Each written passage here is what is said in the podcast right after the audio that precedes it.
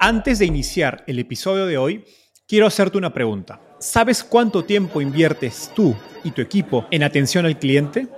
En el mundo de las startups, donde cada segundo cuenta y cada cliente es importante, Zendesk se convierte en tu aliado perfecto. Es como tener un equipo de superhéroes de atención al cliente a tu disposición. Zendesk es una plataforma omnicanal que integrará todos tus canales de comunicación como WhatsApp, email y redes sociales en un solo lugar. Gestiona tickets, ofrece una gran experiencia, aumenta tus ventas, pero sobre todo Construye relaciones cercanas con tus clientes gracias a Zendesk. Como beneficio exclusivo por ser parte de la comunidad startupeable, podrás probar el CRM de Zendesk completamente gratis por 6 meses. Y si decides continuar, tendrás 15% de descuento en tu primer año de contrato. Lo mejor de todo es que Zendesk escala de acuerdo a tus necesidades. Desde la oficina prestada donde empezaste hasta la compañía global que quieres construir. Compañías globales como Slack, Shopify y Airbnb confían en Zendesk para su atención al cliente. Ahorra tiempo, dinero y mantén felices a tus clientes.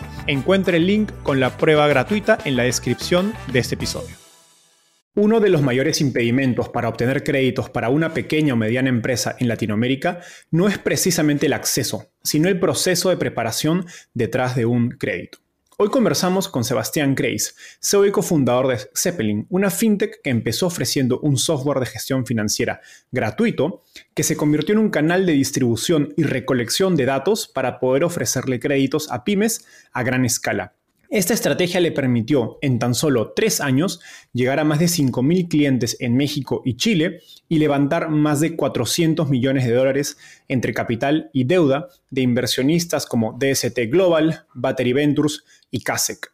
Conversamos sobre la lógica de negocio detrás de ofrecer un software gratuito, cómo funciona el levantamiento de deuda para fintechs y la metodología que le ha permitido a Zeppelin expandir regionalmente a tanta velocidad. Gracias a Miguel Armaza de Gilgamesh Ventures y a José Marín de FJ Labs por sus buenísimas sugerencias de preguntas. Hola, mi nombre es Enzo Cavalier y soy un convencido de que el emprendimiento en tecnología es una oportunidad histórica para resolver los problemas más urgentes de Latinoamérica. En este podcast conversamos con emprendedores e inversionistas de las startups más impactantes de nuestra región para descubrir cómo se idearon, escalaron y levantaron venture capital para solucionar problemas tan grandes como la educación, las finanzas y la salud. Recuerda visitar www.startapeable.com donde encontrarás todo un ecosistema de recursos para tu camino startup. Hola Sebastián, ¿qué tal? Bienvenido al podcast. Buenas Enzo, todo bien por acá, muchas gracias por la invitación, un gusto. Feliz de tenerte. Sebastián, empecemos con un poco de historia. Cuéntanos cómo llegaste al fascinante mundo de las startups. Mira, buena, buena pregunta. ¿no? En, mi caso, em, yo, yo, estudié ingeniería y estuve en banca inversión varios años, em, haciendo cosas muy entretenidas en, en, Latinoamérica. Y ahí fui a San Francisco a visitar a un primo, eh, el cual estaba estudiando por allá.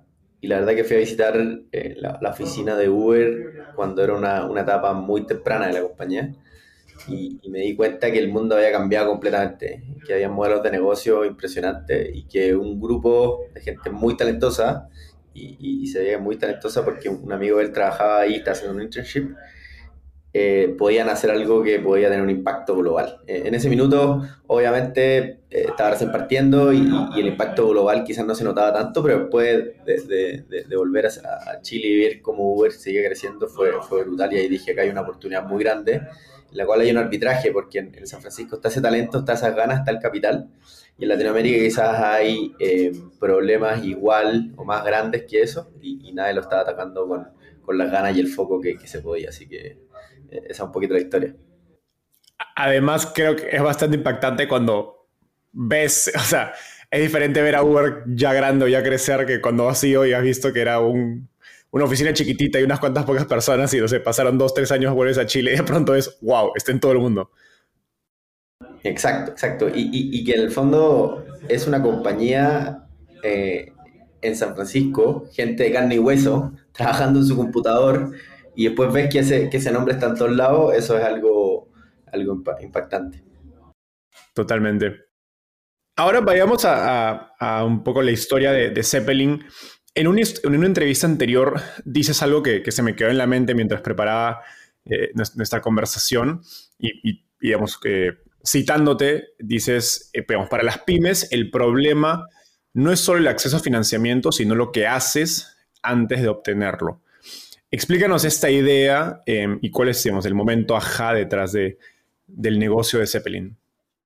Mira, una de las cosas que vimos es que en, Latinoamérica hay más de 15 millones de empresas B2B, empresas que le venden a otras empresas. En general, entre el 3 y 5% de las empresas más grandes en general tienen acceso a servicios financieros recurrentes y el otro 95% no tanto.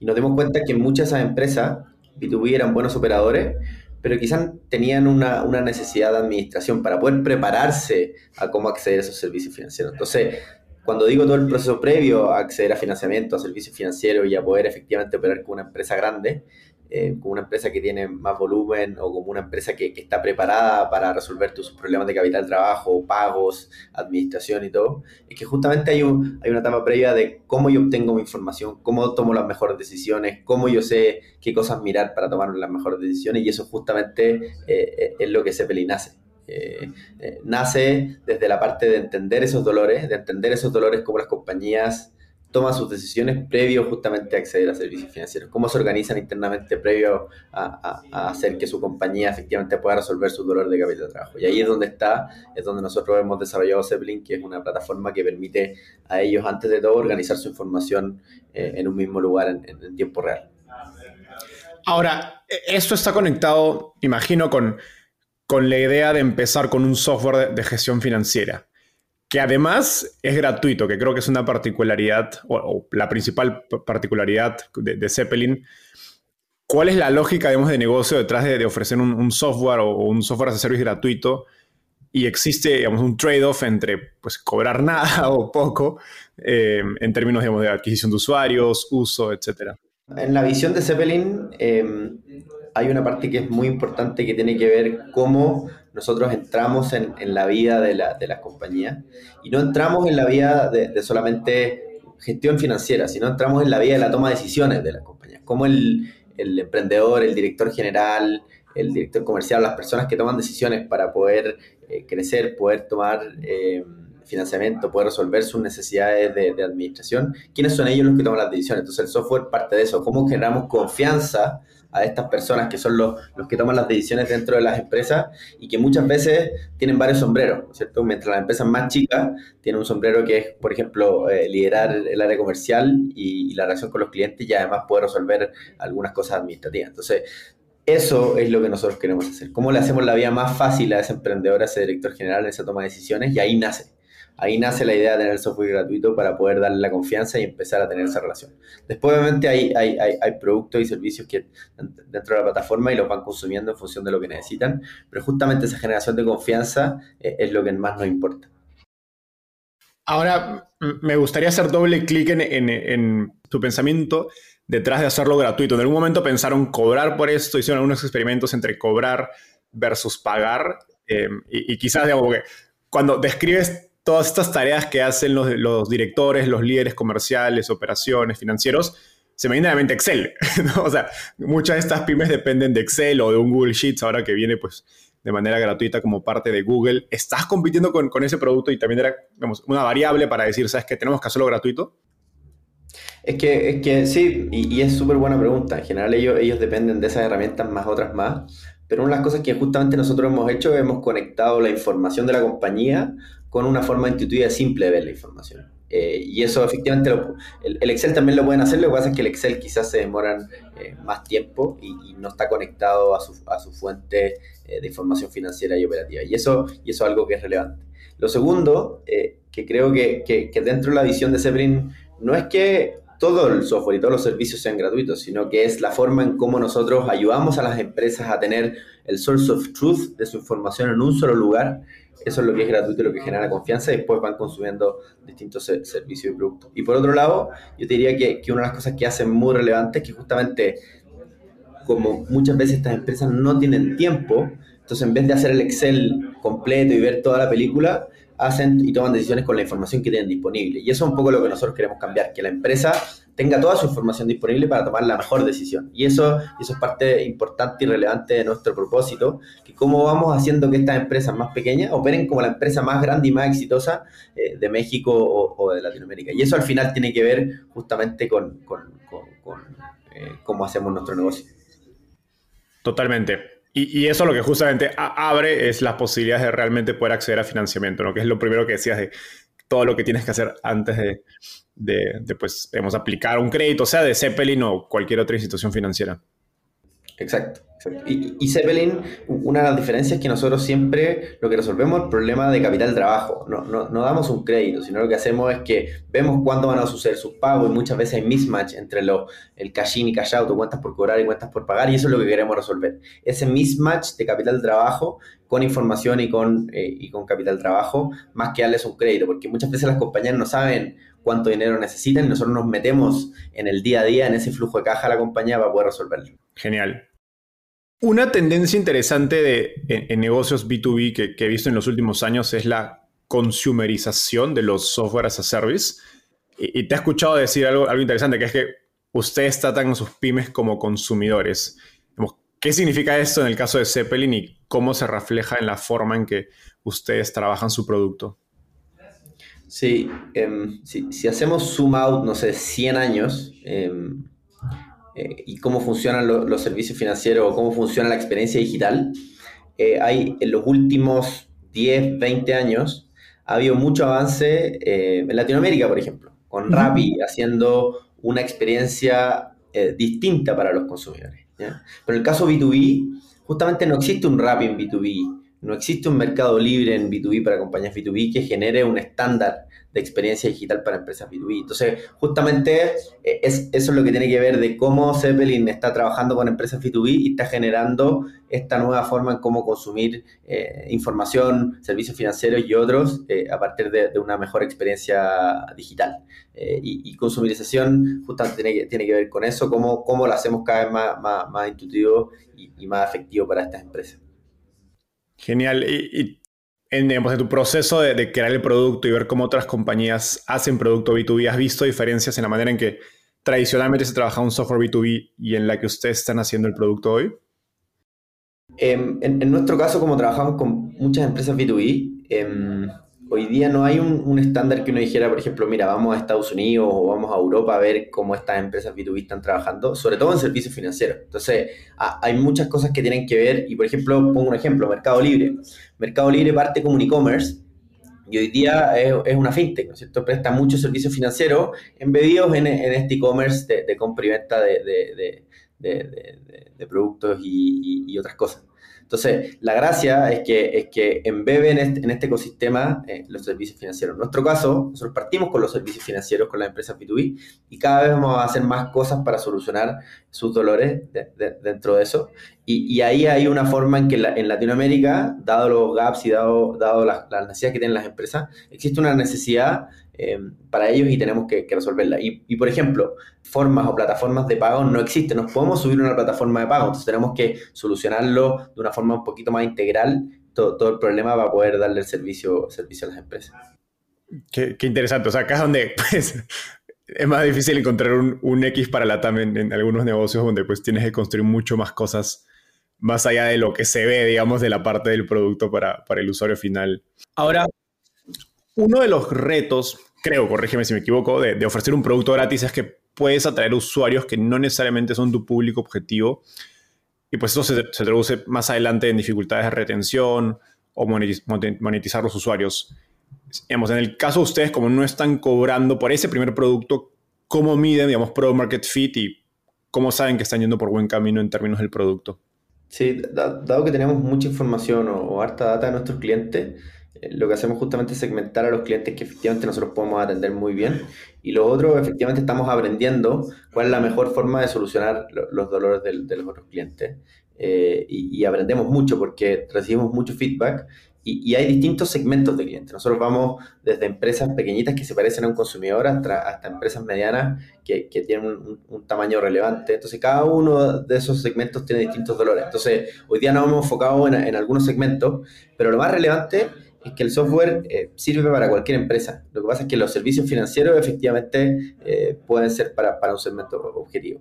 Y, y, lo otro que creo que es más interesante es que mientras más empresas tenemos eh, de un segmento, más podemos aprender y, podemos entender que, cuáles son sus dolores y qué cosas podemos desarrollar para ellos. Entonces, hoy día nos hemos enfocado en algunos productos, sobre todo cuentas por cobrar y cuentas por pagar, que son nuestros principales productos, eh, pero el día de mañana efectivamente podemos hacer más, cosas para, esos clientes. Pero, pero efectivamente es, es, es, es, eh, es algo que tenemos pensado.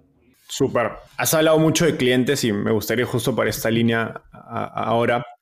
En un episodio anterior, Santiago Suárez de, ADI no, nos decía que algo que me parece muy, muy, muy curioso, que es que en FinTech lo más importante es la relación con el cliente porque al final, pues el crédito, el capital de trabajo, el dinero que puedes prestar es un commodity.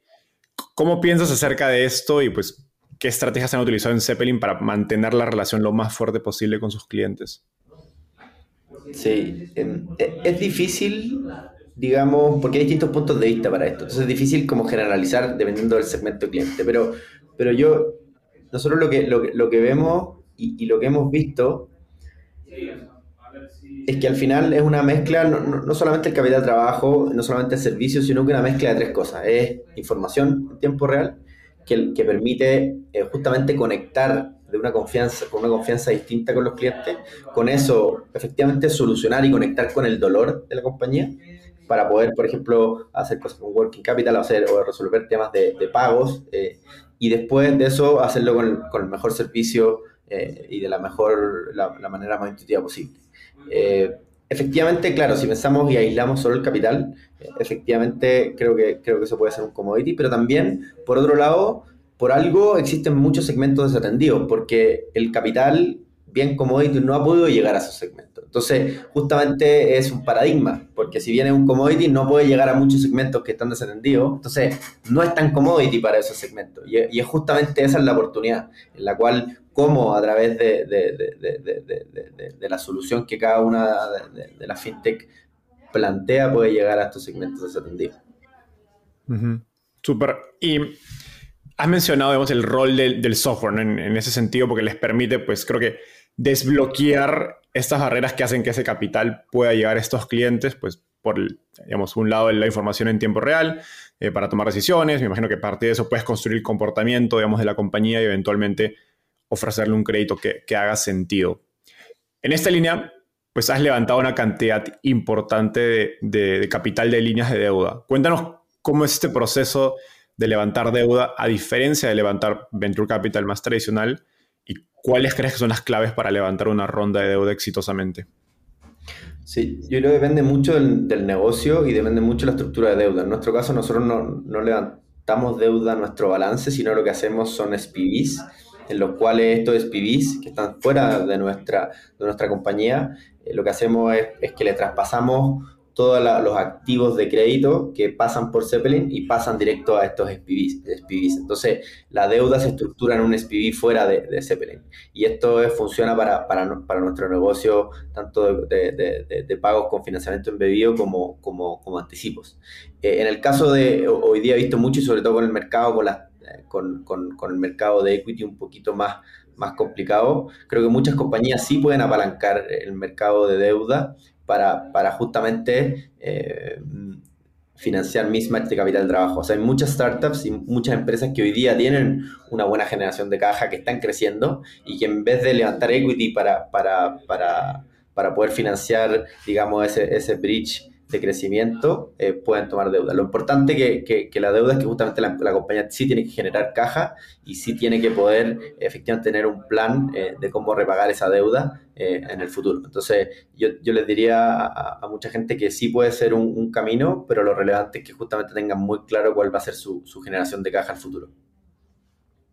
Ahora, para fintechs que están surgiendo o, o están empezando acerca de levantar, digamos, su primer, eh, como se dice, facility de deuda, o sea, a través de un vehículo o directo, ¿cómo, vamos, qué recomendaciones les darías en torno a, oye, antes de levantar tu primera deuda, haz esto, de repente prueba el modelo con equity, o levanta algo súper chiquito de, de, digamos, de Friends and Family. ¿Cómo piensas acerca de ese primer salto para poder estar, digamos, en una posición de levantar deuda?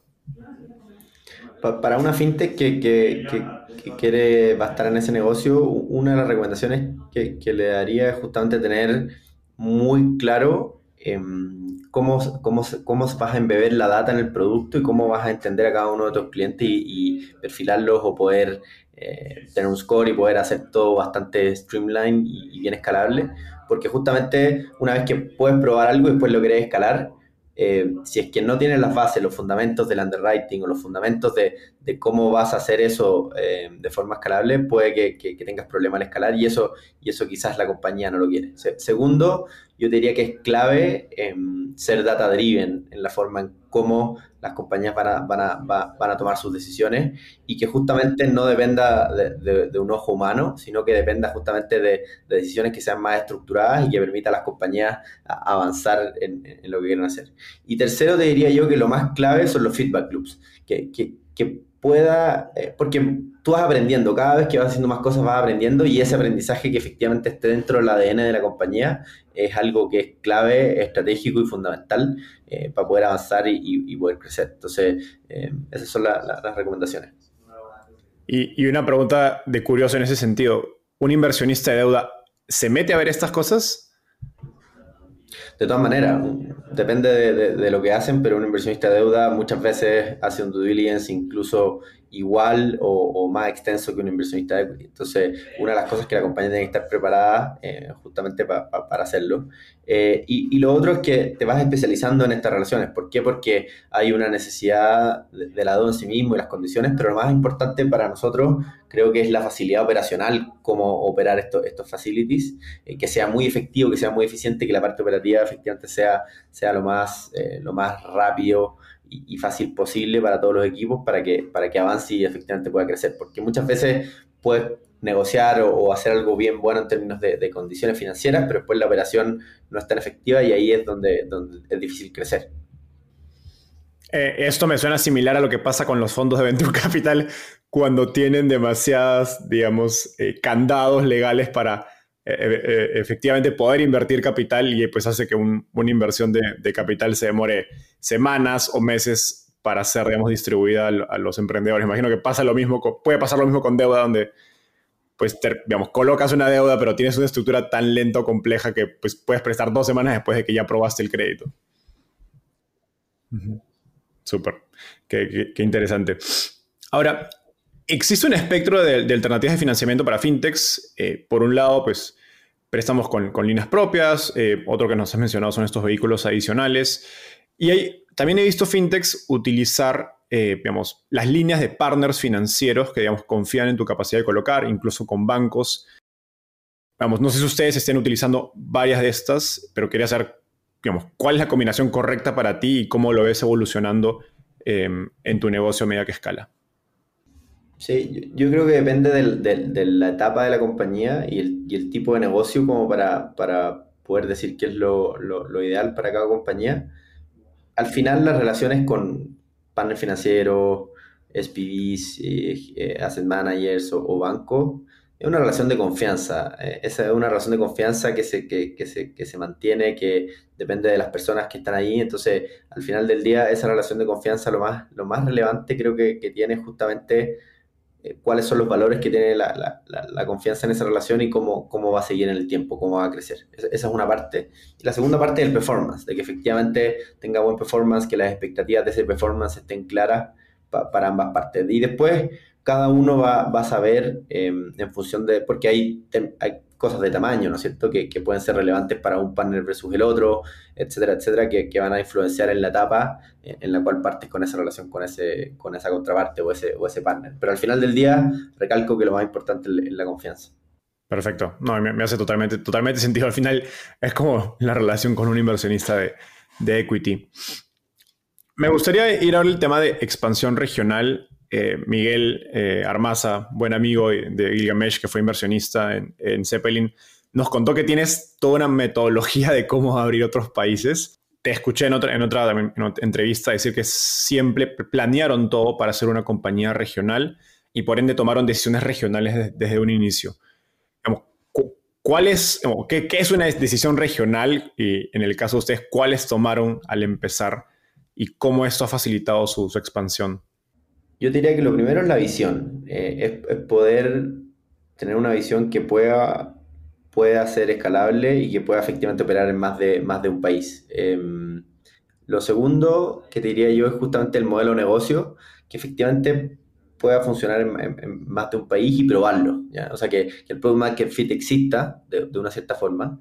Y tercero te diría yo que, es, el, es, es cómo los equipos eh, se coordinan eh, regionalmente. ¿Ya? Nosotros operamos en dos países, entonces obviamente si yo quiero coordinar una llamada contigo, em, es fácil porque nos escribimos y coordinamos una llamada y hablamos, ¿no es cierto? Ya cuando tienes más de dos países más complejo porque ya tienes que poner a tres personas a coordinar algo, entonces eso ya, ya, ya es más difícil y complejo. Entonces, una de las cosas que justamente nosotros hicimos fue decir, mira, desde, desde muy, muy temprano, operar en dos países para, para, para, efectivamente no solamente tener la visión regional, sino operar de manera regional, tener una cultura regional, tener eh, personas en distintos países que, que, trabajen por una gran visión y, que podamos operar en dos países efectivamente. Y después ya la, la, decisión de operar en más de dos países tiene que ver con otras cosas, tiene que ver con, con cosas del producto, con la madurez de los productos, con la escalabilidad, la arquitectura de, de, del código, eh, poder escalar al, siguiente nivel. Entonces yo te diría que, que ese plan, eh, digamos, que es independiente del go-to-market, es un poquito más asociado a, la parte estratégica de cómo ser exitoso escalando a varios países, eh, es algo que, que, sí efectivamente pensamos mucho y, y lo estructuramos bien. Y por otro lado, hay temas regulatorios. En, FinTech también hay temas regulatorios que efectivamente es necesario anticipar. Entonces, eh, eso también les diría a todos los que quieren escalar regionalmente que, siempre tengan presente em, algunas cosas regulatorias que muchas veces no, no ocurren en el tiempo que uno quiere. Entonces, es relevante planificarlas con, con la anticipación que requiere. Totalmente. Ustedes abren su oficina en México al poquito tiempo de lanzar en Chile. Em, digamos, ¿Qué variables debería considerar un emprendedor para definir el mejor momento de, expandir hacia otro país? Al final, cada país tiene su cultura, tiene su mundo, eh, tiene contactos, etc. Entonces, una de las cosas que creo que es más relevante es entender y estar on the ground. Entonces, nosotros antes de, venir a México, yo he venido a México a ver el mercado, a platicar con gente al menos cinco veces antes. Entonces, una de las cosas justamente entender muy bien el mercado, independientemente no operes ahí todavía o no tengas eh, esa nacionalidad, entender justamente los do's and don'ts del mercado. Y lo segundo es que estar on the ground efectivamente ayuda mucho. O sea, el lanzar un nuevo país, si tú estás on the ground, eh, te da un, un know-how que es distinto a, operarlo, digamos, quizás con una persona de ese país, pero, pero si tú no estás ahí. Y, yo creo que ese ha sido uno de, uno, uno de los éxitos. Y por otro lado, es lo que, hablábamos al principio, ¿no es cierto? Si, pensamos como una compañía regional, vamos a tomar ciertas decisiones en go-to-market, en producto, en la arquitectura, en, temas de, operativos, en los cuales van a hacer que efectivamente las cosas funcionen. Eh, y eso creo que ha sido un, éxito para CPL. Buenísimo. Ahora, has hablado mucho acerca en los últimos minutos acerca del rol de cómo se ha estructurado tu equipo para poder expandirse regionalmente, digamos, y pensado desde, desde un desde el origen, ¿qué procesos digamos, han implementado para comunicar los, aprendizajes de un país rápidamente hacia el otro? Yo te diría que una de las cosas más importantes del producto. Em, si el producto efectivamente puede funcionar de manera regional, después todo lo demás va escalando eh, en función del producto. Y segundo, es justamente tener claro que hay cosas que se pueden escalar de manera regional y hay cosas que no. Entonces, identificar esos trade-offs eh, al principio o poder anticiparse lo más posible ayuda a que, a que todo el mundo tenga muy claro cuáles son las cosas que, efectivamente pueden escalar. ¿Nos das un ejemplo de eso? Sí, o sea, por ejemplo, no sé, en nuestro caso, pagos. ¿ya? Nosotros hacemos pagos a través de, de, de ciertos rieles de pago. Obviamente los rieles de pago eh, pueden funcionar algo distinto en cada uno de los países, pero la forma en cómo hicimos la, estructura y, las aprobaciones para pagar es regional. Entonces, ahí hay, hay, una forma en la cual nos permite ser más efectivos. Por otro lado, no sé, todo lo que tiene que ver con, control de información o, o underwriting, eh, muchas de las cosas efectivamente hay un framework el cual funciona regionalmente, pero después puede haber fuentes de información que sean distintas, pero el framework es el mismo. Y eso, eso lo que genera es que te, da una escalabilidad distinta y al equipo y a todos les da un mindset de poder ser efectivamente regional desde el día uno. Súper. Me, me, suena que cada cosa que hacen tratan de generalizarla a nivel regional y luego pensar en las particularidades. O sea, digamos, han desarrollado una metodología en torno a eso o, es básicamente la naturaleza del equipo? Yo te diría que una cosa, la metodología sí es relevante, pero lo más importante es el mindset antes de la metodología, lo que te explicaba recién. Es cómo ese mindset funciona de tal forma de que tú todo lo que haces lo piensas de manera regional. Y después viene la metodología que va a depender si es un producto operativo o algo así. Súper, no, me, hace, me, hace, me hace mucho sentido. Ahora, digamos, llevan creciendo 30% mes a mes, digamos, o, varios, o durante bastante tiempo. Em, cuando creces a esta velocidad, ¿qué cosas crees que puedes preparar como startup y qué cosas no e inevitablemente se van a romper y no tiene sentido ponerte a pensar en ellas? Las dos. O sea, hay que prepararse porque cosas se van a romper. Igual te vas a preparar, igual se van a romper. Entonces, yo, creo que una de las cosas más importantes es lo que decía al principio, los feedback loops, de cómo, tú sabes que eh, eh, es muy probable que cosas se rompan y más de una cosa, pero lo más importante es justamente reaccionar rápido a, esos feedback loops que se rompieron eh, para poder tomar decisiones de manera efectiva.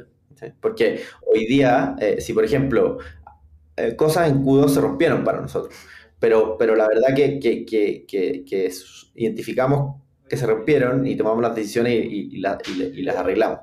Por otro lado, sabemos que en el futuro se van a romper otras cosas con, más tamaño, pero cada día estamos más, más conscientes de que eso ocurre y tenemos que estar preparados para eso. Y después hay cosas que suceden, las compañías escalan y los problemas cuando, cuando, cuando, eres pequeño, muchas de las cosas no eran problemas y después cuando creces se generan problemas de escala que no existían. Entonces eso también vas aprendiendo eh, a medida que, que vas escalando. Y yo creo que una de las cosas que es clave es justamente estar cerca de otros fundadores, estar cerca eh, de otras empresas y de los inversionistas que han tenido casos parecidos para justamente poder tomar las mejores decisiones y, nunca se puede anticipar todo, pero sí poder al menos estar consciente de, esas cosas. ¿Tienes algún sistema, no sé si de información o de trabajo que les permite acelerar esos feedback loops que has, que has hablado tanto? Sí, eh, una de las cosas que hacemos es que tenemos tenemos una coordinación eh, general todos los lunes, en los cuales cada equipo presenta cosas muy simples. Presenta los resultados de la semana anterior, los objetivos de esta semana y los obstáculos. O toda la compañía puede saber en qué está cada una de las áreas, pero muy simple y, de manera muy accionable. Entonces eso, eso, nos permite efectivamente poder estar, estar pendiente. Y, es el caso de, de, los managers eh, y mi caso poder justamente eh, coordinar eso y poder anticipar cualquier cosa que pase. Entonces, yo diría que, esa, que esa forma o ese mindset de, poder ser bien ágiles nos ha permitido avanzar. Y yo te diría que además, em, ser expertos en el negocio. Mientras más experto en el negocio eres, más experto en los dolores de, los clientes, más podemos avanzar eh, en una visión estratégica y clara. Buenísimo. Ya para ir cerrando, en Zeppelin te he escuchado decir que la cultura es bastante horizontal y, creo que lo más interesante que te he escuchado decir es que se pueden cometer errores, porque sin errores no va a haber innovación. ¿Cómo creas un ambiente de seguridad donde la gente tome apuestas ambiciosas y arriesgadas sin sentir miedo pues, al fracaso o las posibles consecuencias? Ser muy, muy directo, muy transparente que, justamente em, tiene que ver un poco la, cultura de Silicon Valley bastante así, bastante directa y transparente, y a veces choca un poco en Latinoamérica, porque, porque Latinoamérica a veces quizás nos cuesta ser un poquito más, más, directos, y nosotros tratamos de, de, hacer eso. Obviamente es, es a la Zeppelin, eh, eh, como lo hacemos, pero justamente el hecho de, de ser así de transparente y poder platicar las cosas de, de, forma ordenada, de forma directa, creo que, que ayuda mucho. Y, y, una de las cosas que, que, más que cometer un error, no lo vemos como un error, sino que si el feedback loop es muy rápido, no importa cometer un error porque se puede solucionar muy rápido. El problema está cuando alguien comete un error y no se identifica y pasa mucho tiempo. Es, esos son los problemas en los cuales efectivamente hay, porque no está alineado con la cultura, no está alineado con cómo trabajamos. Entonces, si, alguien comete un error y ese error no se, no se soluciona rápido, ese, es el problema. No es que haya cometido un error, sino que no se levantó, no se solucionó rápido y eso es lo que, es lo que en nuestra cultura no se permite. Fascinante. Sebastián, llegamos al segmento final. Este se llama ronda de tweets. Básicamente te voy a hacer una pregunta corta y me tienes que responder en menos de un minuto. ¿Estás listo? Listo. Estoy viajando de San Francisco a Ciudad de México. ¿Qué libro debería leer y por qué? El de Netflix, lo, lo, volví a leer de la cultura de Netflix y, y es bastante bueno y, y, hay muchas cosas que son interesantes, sobre todo lo de ser directo y transparente. la máxima, de, la regla máxima de Netflix. ¿Qué te gustaría cambiar del mundo de las startups en Latinoamérica? Foco, mucho foco en la ejecución. Volvamos al foco en la ejecución. Hoy día estamos, estamos en un momento en el cual, eh, momento crítico, digamos macro, y van a cambiar muchas cosas, no, no tanto por el mercado de equity, sino porque puede haber una recesión, los clientes pueden pasar distintas cosas, entonces hoy día eh, es una recomendación para todos que si, que si volvemos back to basics al negocio, justamente vamos a entender los dolores y, van a cambiar muchas cosas de nuestros clientes, quizás con, con, el entorno macro, y yo creo que el foco en la ejecución va, va, a ayudar a todos a ser mucho más exitosos. Totalmente, hay que estar atento a, a esos cambios. Creo que sobre todo en negocios B2B es más eh, incluso importante. Finalmente, ¿quién es un emprendedor o emprendedor en Latinoamérica al que crees que debería entrevistar y por qué? Carlos García, el, el CEO cofundador de, de Kavak, eh, quizás la persona más long term eh, y, mejor ejecución que conozco. Wow. Bueno, te, vamos a molestar para que nos ayudes con esa conexión, porque ya le hemos escrito a Carlos un, par de veces, pero bueno, me imagino que tiene una agenda bastante apretada. Eh, Sebas, un gusto tenerte en el podcast. Gracias por estar acá. Y a nuestra audiencia nos vemos en un próximo episodio. Bye. Bye, muchas gracias Enzo, un gusto y saludos a todos. Vayan a zeppelin.com.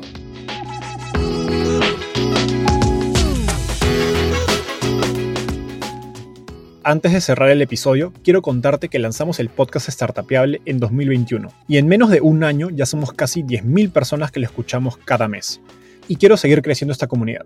Por eso, si escuchaste este episodio y te gustó, ayúdanos contándole a un amigo, familiar o colega. Suscríbete y déjanos un review en Spotify o Apple Podcasts. De hecho, me gustaría saber quién eres y por qué escuchas el podcast.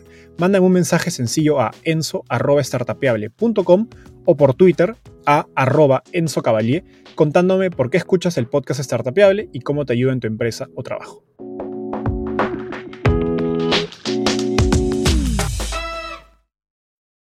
Este es un podcast producido por Explora.